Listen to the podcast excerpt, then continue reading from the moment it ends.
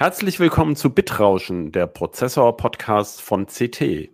In unserer neuen Folge sprechen wir über den Apple-Prozessor M2 und über Exaflops Supercomputer. Bis gleich. CT Bitrauschen. Der Prozessor-Podcast vom Computermagazin CT.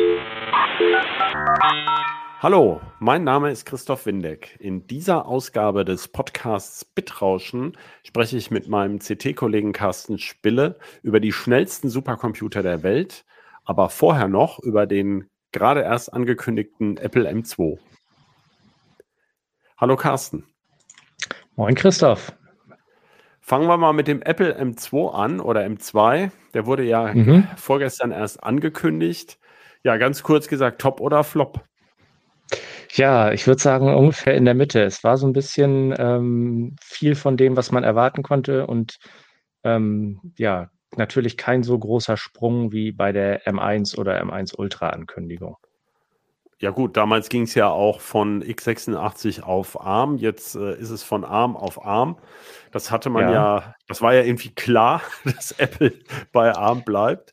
Aber ähm, was hat dich denn am meisten überrascht oder worauf hattest du gehofft, was dann nicht so eingetreten ist?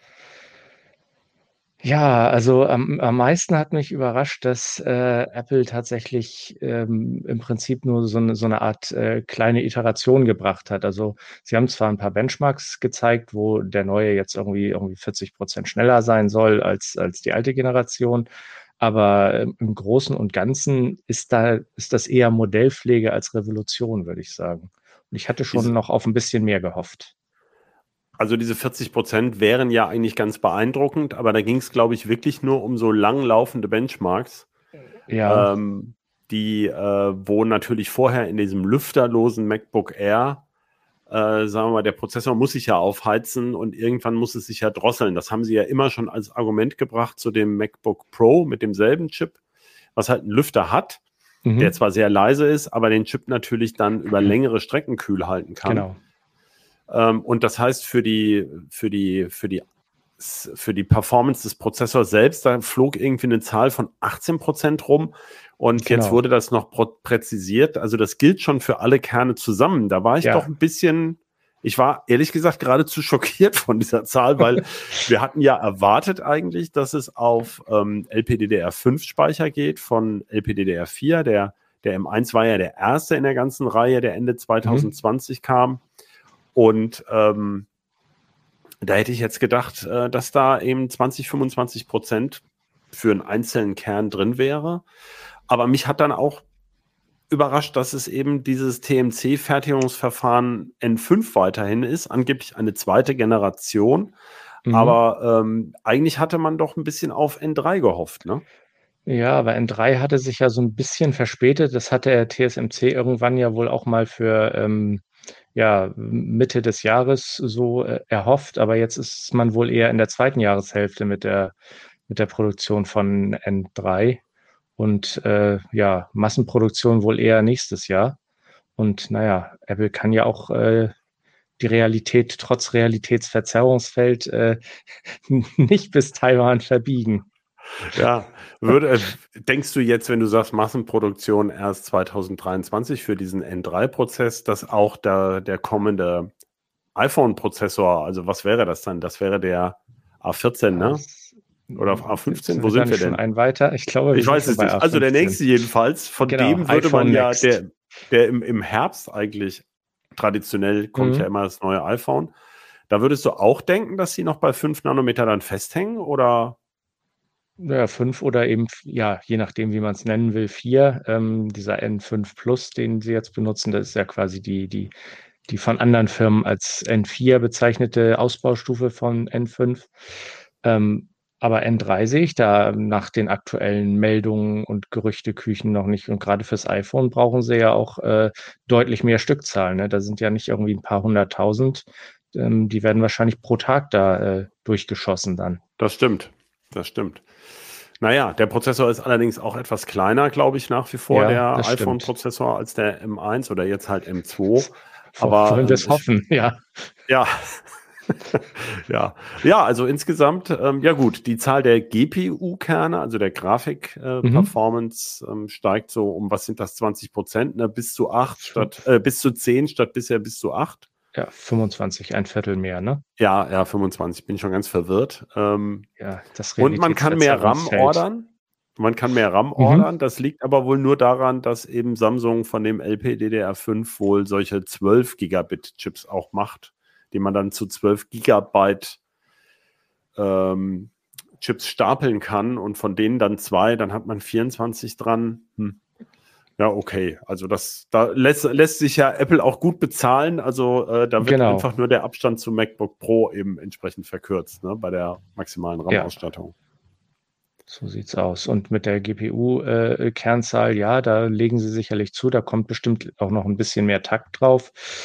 Ähm, aber äh, das, denke ich mal, ist hauptsächlich eine Funktion der, der, des äh, großen Features, in Anführungszeichen LPDDR5 weil da haben sie ja tatsächlich den größten Sprung gemacht, muss man mal sagen, im Gegensatz zum alten M1. Hattest du ja vorhin auch schon angerissen, dass sie da jetzt äh, mit 100 Gigabyte pro Sekunde, vorher waren es glaube ich 68, da haben sie tatsächlich 50 Prozent mehr äh, im äh, M2 jetzt untergebracht.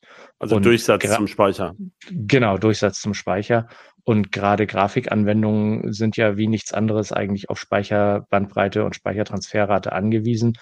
Und ähm, da hätten einfach vorher auch viel mehr GPU-Kerne keinen großen Sinn ergeben, weil die einfach. Ah ja, das ist ja, das ist ja dann eine gute Erweiterung, also die auch zusammenpasst. Das finde ich auch, ja, denke ich auch, ja. Ja, dazu passend haben Sie ja gesagt, also wir haben ja bei unserem, bei unseren Versuchen, an denen warst du ja nicht so beteiligt, aber die anderen Kollegen im Team äh, ja viel gelernt über den äh, Mac Studio, dass eben auch solche Digital Audio Workstations, so Audioprogramme mhm erstaunlich ähm, von Grafik profitieren können. Ähm, da hätte ich es am wenigsten erwartet. Bei Foto- und Video-Editing weiß man das eigentlich. Also dafür ist es sicherlich auch gut. Aber Apple hat ja auf der WWDC-Keynote ähm, ja auch ausdrücklich irgendein Spiel erwähnt, was jetzt auf, ein, auf die ähm, macOS-Plattform kommen soll. Ne?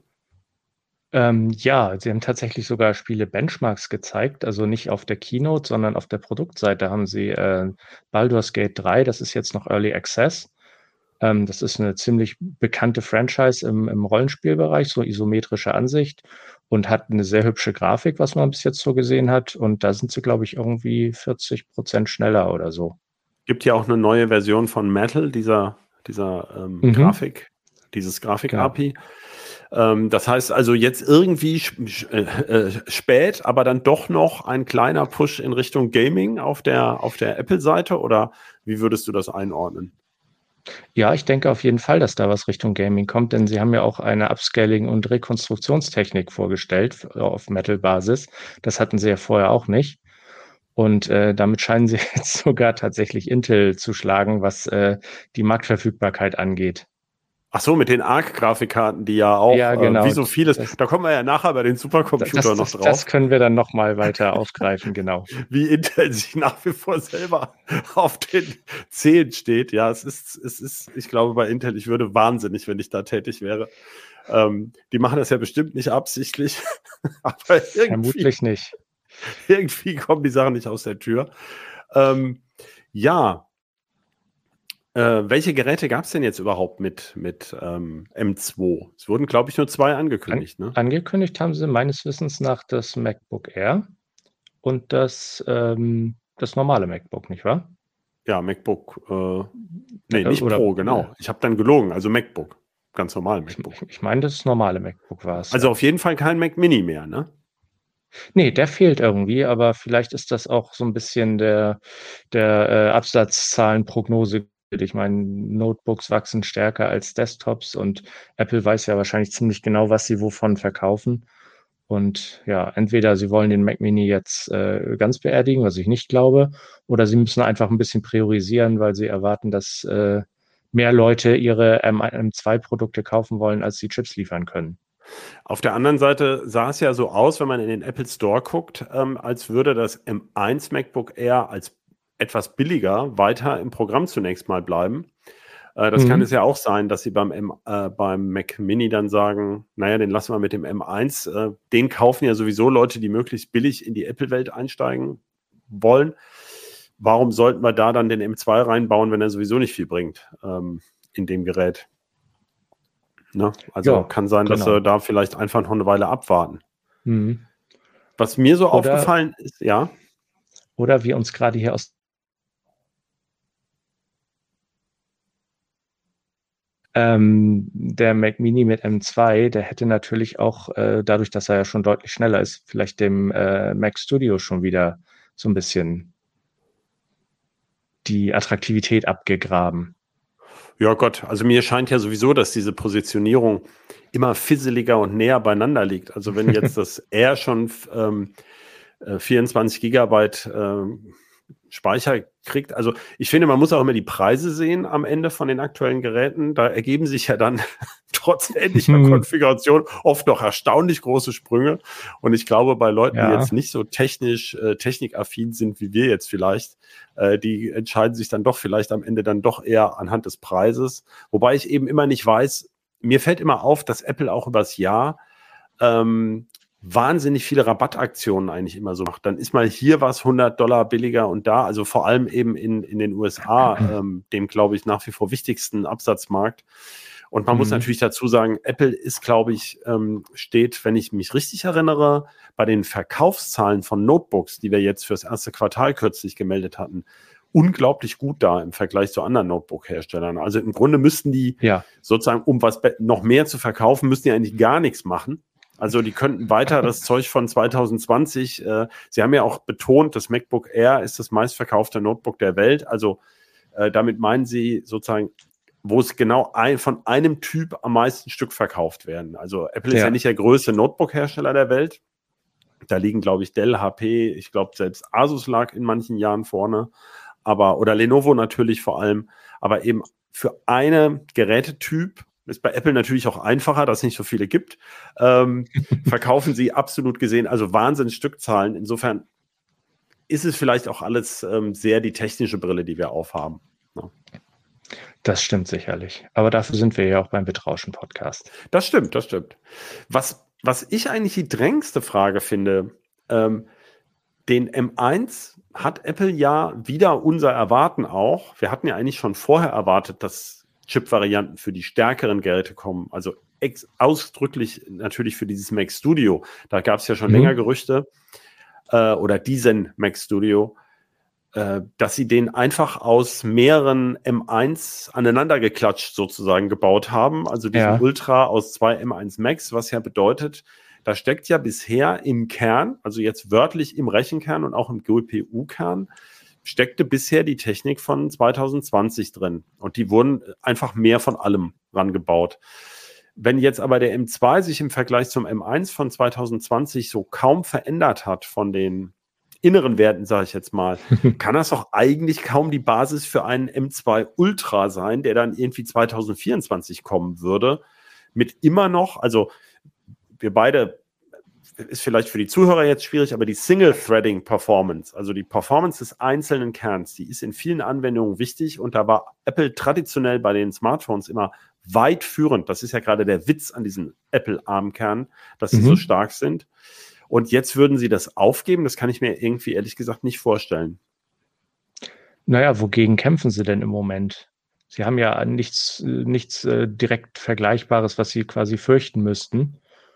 Und ähm, Sie haben ja, wie wir auch schon in der CT öfter mal geschrieben haben, ich glaube besonders du warst das, äh, dadurch, dass Sie quasi Ihr komplettes Ökosystem in der Hand haben, sprich Compiler, äh, Betriebssystem und sehr wichtige Anwendungen, können Sie sicherlich auch ähm, da bei der Verteilung der Kernlasten äh, ein bisschen was, ähm, sag ich mal, ähm, hinchinchen. Und zwar können sie Entwickler beeinflussen, doch mehr auf die Multithreading-Performance zu gehen, anstatt wie in der Windows-Welt zum Beispiel, wo viele noch äh, mangels Alternativen auf äh, Single-Threading-Performance abzielen, weil einfach die äh, Compiler und so noch nicht so weit sind, dass sie alle möglichen äh, Aufgaben gut auf Multithreading verteilen oder auf dedizierte Engines verteilen können, wie diese Neural Engine, die Apple auch im M1 hat und im M2. Ja, Ja, ich finde es trotzdem, ich fände es trotzdem erstaunlich. Aber ich meine, da können wir jetzt natürlich lange drüber reden.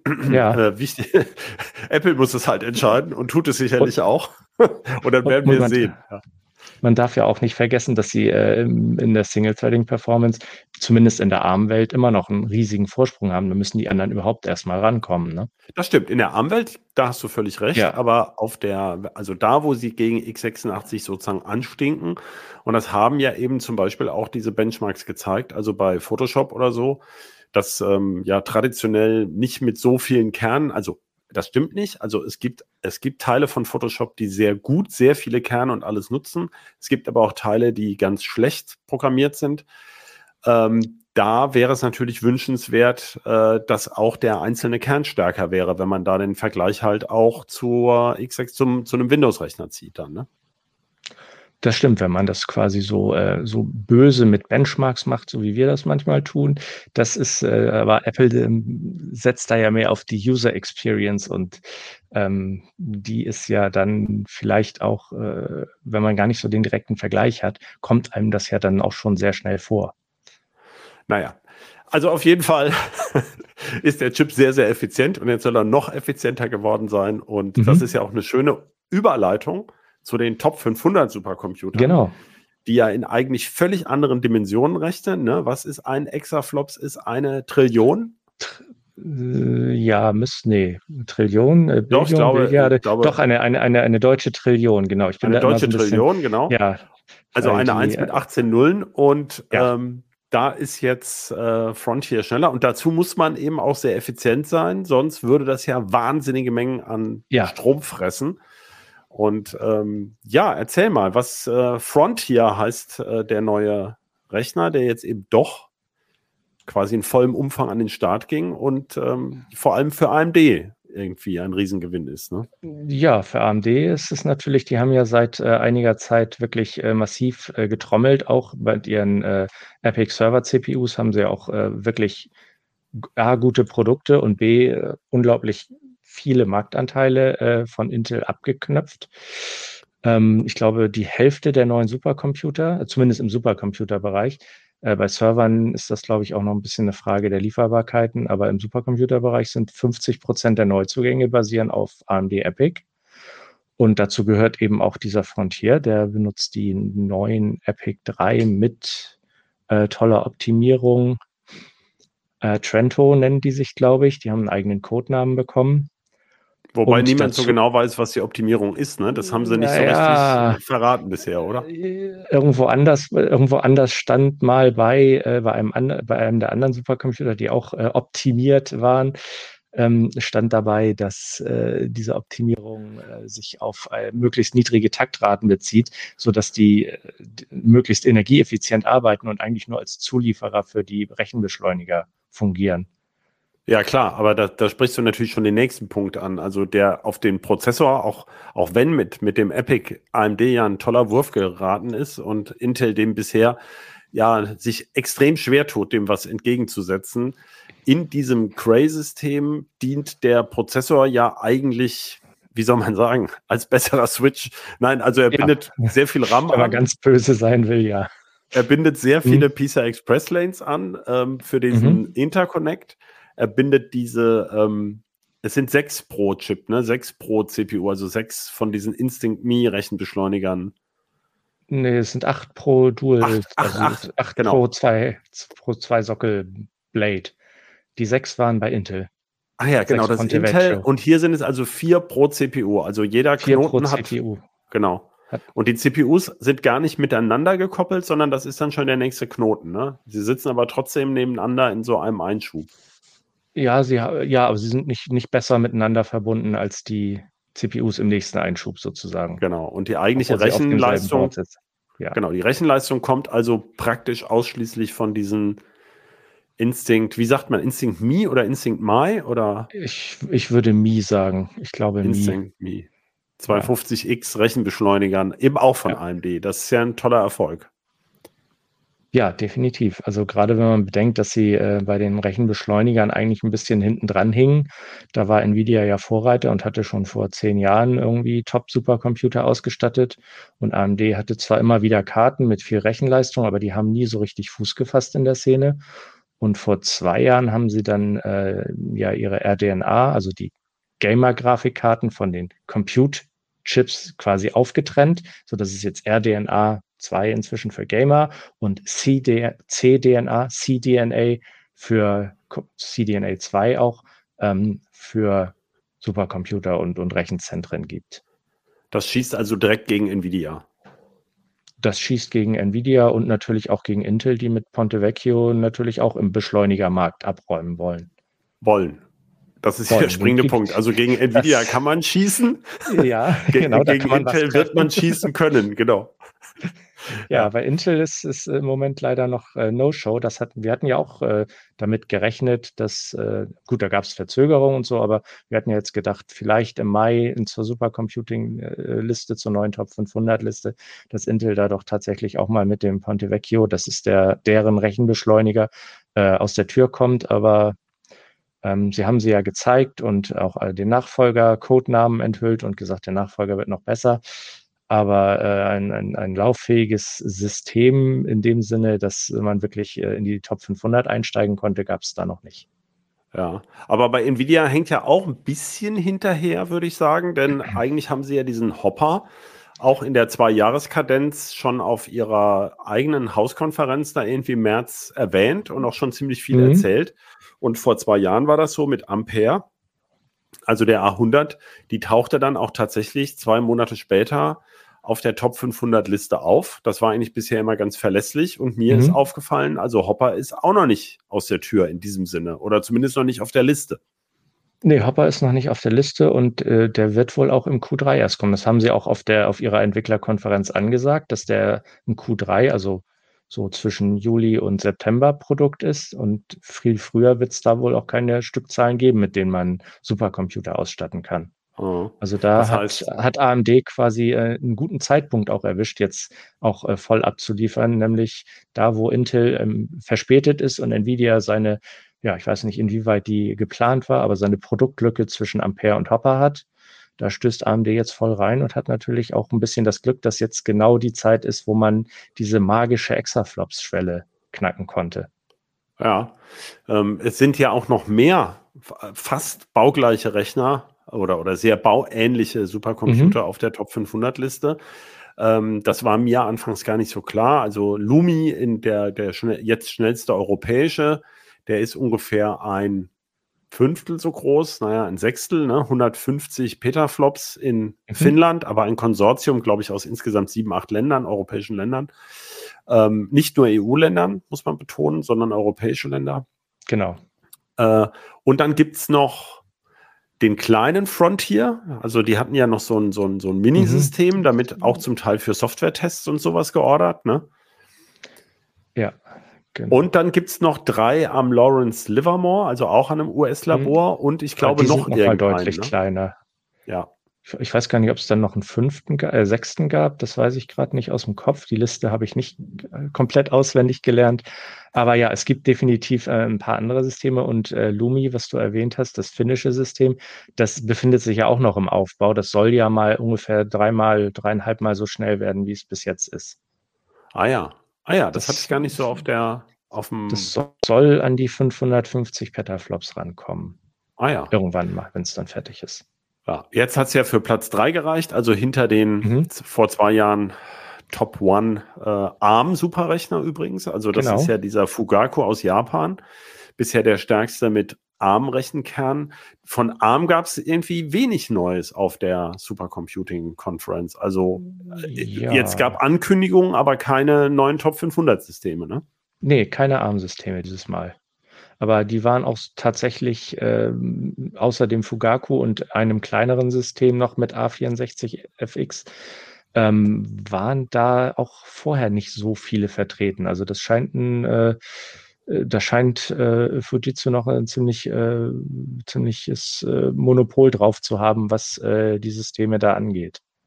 Naja, gut, auf, auf der anderen Seite kann man ja auch sagen, ähm, wenn wirklich nur noch ein einziger Prozessor gleich vier oder sechs Beschleuniger anbindet und äh, es auf dem Prozessor überhaupt gar nicht drauf ankommt, äh, genau. für die Rechenleistung am Ende, dann ist es ja auch völlig egal, ob das ein ARM oder x86 oder äh, in Zukunft eines fernen Tages auch mal RISC V oder, naja, stimmt, diese chinesischen Rechner sind ja irgendwelche Eigenkonstruktionen und dann gibt es ja noch die Power, Power 7 war das, glaube ich, noch, oder 8 in dem Summit und Sierra ist, glaube ich, Power 8. Da ist, ja, genau, da sind noch die älteren drin. Ähm, und auch Nvidia-Karten. Ähm, dann kommt es ja auf den Prozessor auch nicht sonderlich an. Und der Fugaku, da ist ja da ist ja dieser Spezialprozessor mit Vektoreinheiten, der braucht mhm. ja keine Beschleuniger, was eben auch Vorteile hat. Ne? Genau, der hat, der hat andere Vorteile. Der ist jetzt zwar ähm, in der HPL, also das ist dieser Standard-Benchmarks, High Performance Linux, der Standard-Benchmark, äh, da liegt er halt äh, nicht so gut wie der, äh, wie der Exaflops-taugliche Frontier. Also die scheinen, die ähm, schaffen es, ihre Rechenleistung beim beim Frontier sehr gut umzusetzen in, in, in echte Rechenleistung, also in Durchsatz bei HPL. Aber es gibt auch noch einen Haufen anderer Benchmarks, ähm, wo dann der Wirkungsgrad dieser Rechenbeschleuniger abnimmt. Also das liegt nicht nur an, an, an AMD, sondern auch die NVIDIA-Rechenbeschleuniger sind da auch nicht so besonders gut. Ähm, HPCG äh, zum Beispiel, da ist der ähm, Fugaku immer noch führend. Ja, das heißt, es hängt auch sehr von der Anwendung ab, äh, ob der Supercomputer sich jetzt genau. toller ist als der nächste. Genau, und da hat man sich irgendwann vor Jahren mal auf diesen High-Performance Linux, was eigentlich nur Matrix Linpack meinst du, glaube ich, High-Performance äh, Ja, High-Performance High Linpack, natürlich. Wie komme ich jetzt auf Linux? Weil alles unter Linux läuft. Da läuft ja eh alles Deswegen, unter Linux, ja, das stimmt, ja, ja, genau. genau. Also High-Performance Linpack, Entschuldigung.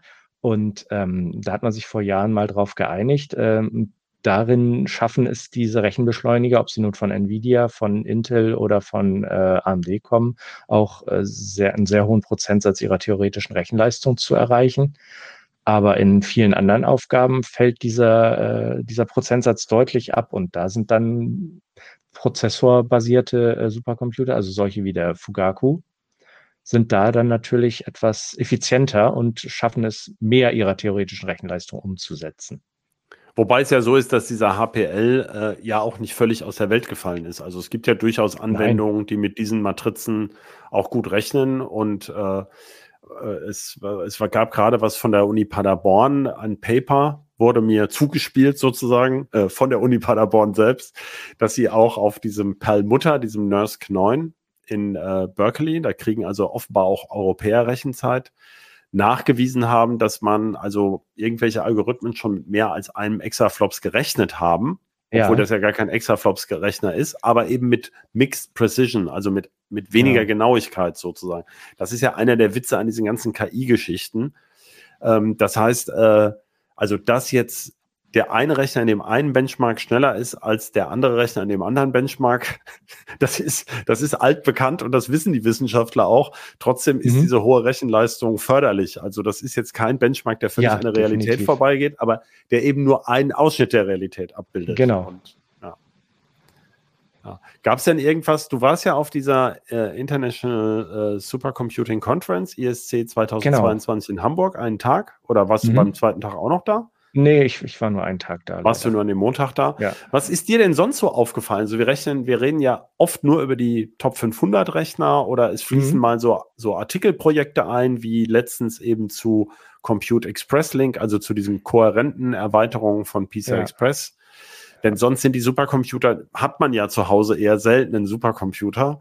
Äh, und diese Spezialtechniken wie auch die Warmwasserkühlung, äh, das ist ja alles sehr, sehr speziell. Aber trotzdem ja auch ganz beeindruckend. Also was ist dir denn so am, was fandst du besonders äh, hervorhebenswert auf dieser Messe oder was? Du warst ja noch nicht so oft da, ne? Nee, also auf jeden Fall noch nicht so oft wie der Kollege Stiller, der war ja auch da und hat uns ja auch äh, da, äh, von, von, da berichtet. Ähm, was ich relativ spannend fand, äh, unabhängig jetzt mal von den einzelnen Chips, die da so gezeigt wurden. Das wurde ja alles schon groß und breit äh, durchgekaut und da war jetzt auch nichts so Überraschendes, ähm, dass wirklich sehr viele Hersteller tatsächlich mit diesen A mit Flüssigkeitskühlung und B auch mit Warmwasserkühlung äh, arbeiten und arbeiten wollen. Also das ist, scheint wirklich ein Trend für die Zukunft zu sein, dass da äh, tatsächlich die Energiedichte nochmal deutlich höher werden kann dass äh, kommende Supercomputer einfach nicht mehr so, so große äh, Gebäude und nicht mehr so große oder nicht mehr so viele Racks brauchen, um äh, ihre Rechenleistung auf den Boden zu bringen. Aber das bedeutet natürlich, dass die äh, Leistungsaufnahme pro Chip sogar noch eher steigt. Jein, also ich weiß nicht genau, ich habe, die konnten die mir auch nicht so genau sagen, zumindest nicht so generell. Ähm, man hat natürlich den Effekt, dass äh, die Chips ein bisschen kühler laufen als, und, als mit Luftkühlung, auch wenn es eine Heißwasserkühlung ist. Ähm, dadurch äh, fallen die Leckströme wieder ein bisschen runter, also man spart ein bisschen mehr und auf der anderen Seite, ja, man muss äh, statt Luft muss man Wasser bewegen, was natürlich energieintensiver ist. Also ich denke mal, das kommt insgesamt energetisch vielleicht plus minus fünf Prozent raus. Aber ich glaube, dass das, das, der, der wichtigere Teil ist, dass man einfach mehr Rechenleistung auf engerem Raum äh, gesteckt bekommt. Ja, gut, aber die, bei der Warmwasserkühlung ist ja einer der Witze auch, dass man die Abwärme eben besser nutzen kann, weil sie eben genau. auf einem höheren energetischen Niveau anfällt. Ja, klar. Genau, das ist ja bei Lumi zum Beispiel. Die nutzen ihre, die haben ja auch, nutzen ja auch äh, eine äh, Flüssigkeitskühlung. Ähm, und die heizen mit ihrer Abwärme äh, irgendein nahegelegenes Städtchen, glaube ich, zur Hälfte durch. 20.000 ja. Haushalte oder sowas. Haben ja, die haben ja auch den Vorteil, dass sie äh, längere Winter haben, also öfter heizen müssen. Denn das ist ja immer so ein Argument mit der Ab, also das ist natürlich hochaktuell mit der Abwärmenutzung. Genau. Aber meistens will man die Computer ja im Sommer mehr kühlen und äh, da kann man mit der Abwärme, na klar, die Schwimmbaddiskussion haben wir ja gerade auch. Also vielleicht kann mhm. man da in München, in Garching, das, das LRZ hat ja auch eine Warmwasserkühlung, vielleicht kriegen die jetzt eine Anfrage vom lokalen Schwimmbad, dass sie das das eine Putin-Grad, was jetzt weggespart wurde, wieder äh, auf, aufholen können mit Computerwasser. Auch im Sommer. Ja. Wir lachen, aber eigentlich ist das ja ein trauriges Thema.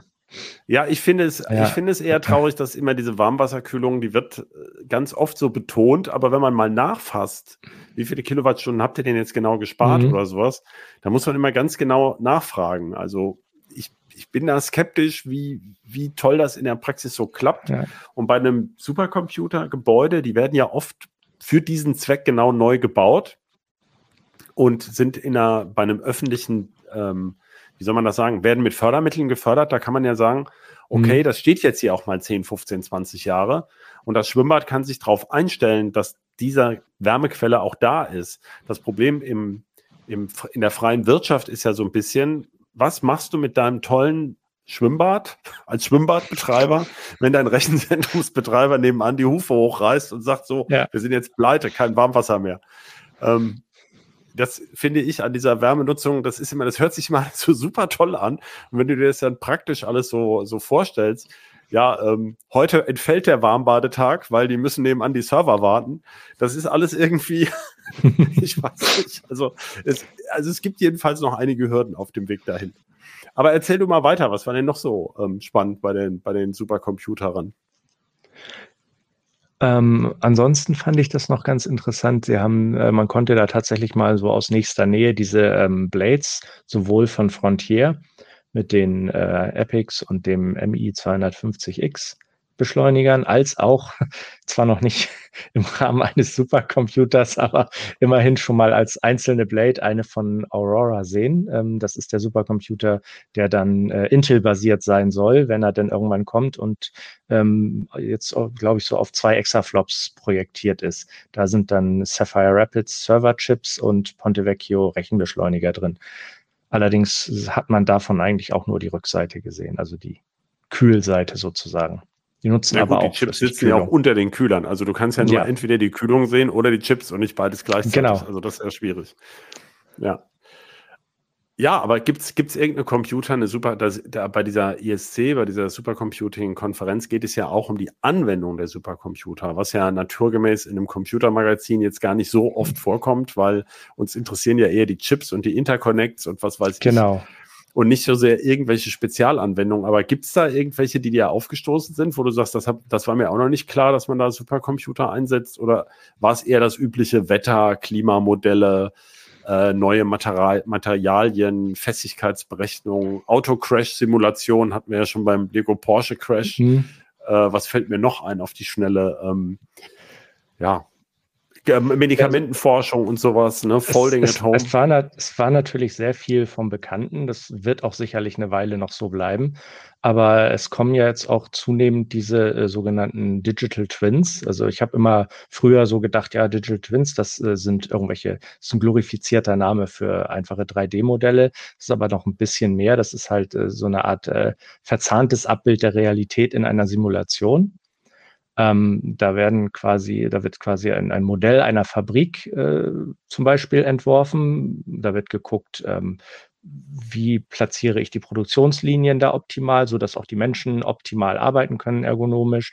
Und dann wird ein Teil dieser Fabrik, dann wird diese Fabrik gebaut und dann fließen Daten quasi von der Fabrik, von zigtausend Sensoren, wieder zurück in das Modell, um die Realität, um das quasi der Realität weiter anzunähern. Und daraus äh, äh, gibt es dann in diesem, äh, bei diesem Digital Twins gibt es dann quasi so eine Art Wechselwirkung zwischen Modell und, und Realität, die sich gegenseitig äh, befruchten sollen sozusagen. Das fand ich eigentlich ganz spannend.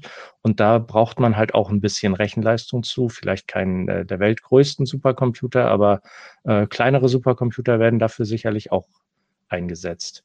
Das schien mir immer mehr so in die KI-Ecke zu gehen. Also wahnsinnige genau. Mengen an Daten, die dann so ein bisschen unscharf ja. durchgeackert werden. Also wo es eben nicht so auf die Numerik drauf ankommt. Genau, das ist, das ist ein, eine ja, Paradeanwendung für KI sozusagen. Und da sind auch die ganzen KI-Hersteller äh, scharf drauf, äh, damit dabei zu sein bei dieser, bei dieser Entwicklung, weil das halt noch ein Markt ist, der ja noch im Aufbruch begriffen ist. Da kann man noch ordentlich Gewinne einstreichen. Und äh, zusätzlich ist das, gehört das natürlich auch zu dem Bereich, äh, was du eben sagst, wahnsinnige Mengen an Daten, wo sich äh, Data Processing on the Edge, also direkt quasi da, wo sie anfallen bei den Sensoren, so eine Art Vorsortierung, wo sich das unglaublich lohnt, weil man dadurch halt einfach Datenverkehr und Daten einspart, wenn man da schon gleich quasi vorsortiert und nur die relevanten Daten äh, in die, in die Modelle, die dann im Supercomputer ja. gerechnet werden, weitergibt. Ja. Ja, das äh, Projekte wie autonomes Fahren und Smart Cities, das scheint ja in die ähnliche Richtung zu gehen. Also da wird man ja beim autonomen Fahren ja auch irgendwie modellieren, wie verhält sich der Verkehrsfluss oder so oder irgendwann mhm. vielleicht sogar mal Smart City mäßig beeinflussen direkt im Auto. Ähm, ja. Ist, das wird ja auch schon seit vielen Jahren diskutiert, aber ich meine, mangels finaler Smart City, wo man das dann sehen könnte, sind das ja eher mhm. Forschungsprojekte oder war da auch was zu sehen schon? Also ich habe davon jetzt nichts mitbekommen an dem Tag, aber äh, Smart City an sich äh, gab es äh, da sicherlich auch, aber das war jetzt nicht so der, der, der absolute Fokus. Okay. Ja gut, ähm, ich glaube, das waren ja zwei sehr, äh, wie soll man sagen, sehr unterschiedliche Themen. Ein kleiner ARM-Chip für ein äh, Notebook ohne Lüfter und äh, Heißwasserkühlung für 25 ja. Megawatt auf der Gegenseite. Auch, auch, ohne, auch ohne Lüfter, zumindest direkt ja. auf den Blades. Genau. Ach so, das kann man vielleicht noch ganz kurz erwähnen, dass äh, der Frontier, beziehungsweise vor allem dessen kleine Version, auch so einen Effizienzrekord gerissen hat ich hatte immer so im Hinterkopf, dass Supercomputer so in der Größenordnung von höchstens 30 bis 50 Megawatt sind, sonst wird die Leistungsaufnahme und auch die Betriebskosten viel zu hoch, beziehungsweise sie brauchen ja, ja auch diese Flüssigkeitskühlung, ähm, um das aus dem Rechenzentrum überhaupt noch rauszukriegen. Es gibt deutlich größere Rechenzentren, die unter 10 Megawatt sind, also die mit Luftkühlung arbeiten. Auch das ist ja ein Grund dafür. Und ähm, um nochmal eine Zahl zu nennen, Frontier liegt jetzt irgendwie so um die 25 Megawatt, während er diesen Benchmark abarbeitet. Ähm, Gab es da noch irgendwie andere ähm, Hinweise, dass das noch weiter runtergehen soll oder ist das erstmal so ein Wert, ähm, also ist ja ein aktueller Rekordwert, ähm, genau. wo es erstmal bei bleibt? Oder konnte Intel da mit zukünftigen noch tolleren Rekorden äh, versuchen zu punkten? Dazu hat Intel, glaube ich, nichts direkt gesagt, aber das ist eigentlich schon ein, ein, sehr, sehr guter Wert. Es gibt ja auch zusätzlich zu den Top 500 noch die sogenannte Green 500 Liste oder Green 500 Liste, wo die effizientesten Supercomputer aufgeführt werden. Und da waren bisher immer so die ähm, Nvidia A100 Superrechner, die waren so bei 30 Gigaflops pro Watt. Das ist da so die, die Metrik, die da angewandt wird. Also ungefähr 30 Gigaflops pro Watt war so äh, bei herkömmlichen äh, Supercomputern. Dann gab es einen, der hat äh, so Spezialprozessoren aus Japan benutzt, äh, Preferred Networks mit den M-Network-Chips, glaube ich, hießen die. Der lag bei ja. 40. Und die neuen äh, mit, mit AMD und, und äh, also mit, mit der AMD-Technik, mit äh, Epic und äh, MI250X, die liegen über 50 zum Teil. Also da ist schon nochmal ein deutlicher Sprung von, ja, je nachdem, was man als Basis nimmt, wenn man den vorherigen Spitzenreiter sieht, äh, ist es halt äh, plus äh, 25 Prozent. Und äh, das ist wohl auch so das, was man äh, anpeilt, ähm, um jetzt noch etwas größere Rechenzentren zu bauen. Aber ganz klar ist, äh, wenn man auf die nächste äh, Tausender-Potenz gehen will, also das Zeta-Flops ist ja dann das nächste, das wird noch äh, wahrscheinlich zwei, drei Jahrzehnte dauern. Ähm, aber da wird man nicht mit dieser Energiedichte und dieser Leistungsdichte hinkommen. Da muss man sich definitiv noch ganz was anderes einfallen lassen. Und die Antwort auf diese Frage, die ich da immer gehört habe, das war alles Software. Software, Software, Software. Ah ja, die, also die vorhandenen pro Transistor sozusagen mehr, mehr Operations rauszuholen. Genau. Ja. Naja, gut. Und also schlauer also zu ist, rechnen vor allen Dingen. Ja. Es war ja schon eine konzertierte Aktion. Also ähm, manche Zuhörerinnen und Zuhörer erinnern sich vielleicht, vor einigen Jahren hatte schon AMD so eine 20 by 25 äh, Initiative. Da ging es immer um die Steigerung der Effizienz. Haben sie ja offenbar auch sehr gut hinbekommen. Das mhm. war aber eingebettet auch in das Kassieren von Fördermitteln, weil das Department of Energy, was ja diese Supercomputer, äh, zumindest die amerikanischen, hervorbringt, eben schon seit, ich glaube, es sind fast zehn Jahre gewesen, wirklich dieses Race to Exascale. Also, mhm, dass man sagt, man muss ja auf älter. allen Ebenen Vernetzung, Rechenleistung, Software, äh, Effizienzsteigerung, das hinkriegen. Genau, das ist kein Zufall, dass das rauskommt, kann man damit eigentlich nur sagen. Und ja auch der PC profitiert ja auch davon. Also auch, dass es, ähm, auch wenn jetzt zum Beispiel Apple da mit dem M2, das ist ja auch eine Diskussion um Effizienz. Da schließt sich ja auch der Kreis. So ist es. Das ist ja auch das, was äh, Apple auch in seiner Keynote so ein klein bisschen äh, als Seitenhieb auf, auf äh, AMD und, und Intel abgegeben hat, dass sie es halt geschafft haben, die Performance zu steigern, ohne ähm, dann überproportional viele Watt dafür aufzuwenden. Ja. Das, das war jetzt ein ganz eindeutiger ein Seitenhieb auf Intel, die ja jetzt bei 241 Watt offiziell sind und AMD ja, wobei, der Generation ja auch ja. über die 200er Marke. Aber es ist natürlich auch ein Seitenhieb, weil das ist halt die maximale Leistungsaufnahme eines Desktop-Prozessors und wir reden ja. hier über einen äh, Notebook-Chip und auch diese Effizienzbetrachtungen sind ja bei Desktop-PCs mit Vorsicht zu genießen. Also ich hatte mal grob überschlagen, so ein Mac Studio müsste man schon irgendwie 19 Jahre lang nutzen, um den Aufpreis wieder rauszurechnen, weil so oft ist das Ding ja auch nicht unter Volllast und im Leerlauf, der halt der wichtigere Betriebszustand bei einem PC ist und erst recht bei einem Notebook. Die Akkulaufzeit kommt ja daher, dass das Notebook meistens gar nichts tut. Äh, äh, da spielt das, also das soll den Prozessor nicht schmälern, ganz im Gegenteil. Also, aber trotzdem ist das ähm, schwierig umzusetzen, ganz anders als bei Supercomputern, die ja für Volldampf gebaut sind die ganze Zeit. Genau. Okay, aber drei haben wir ja zwei, zwei Themen zusammenbekommen. Das freut mich. Vielen Dank an dich, Carsten. Und, Bitte gerne. Äh, vielen Dank an unseren Producer Michael.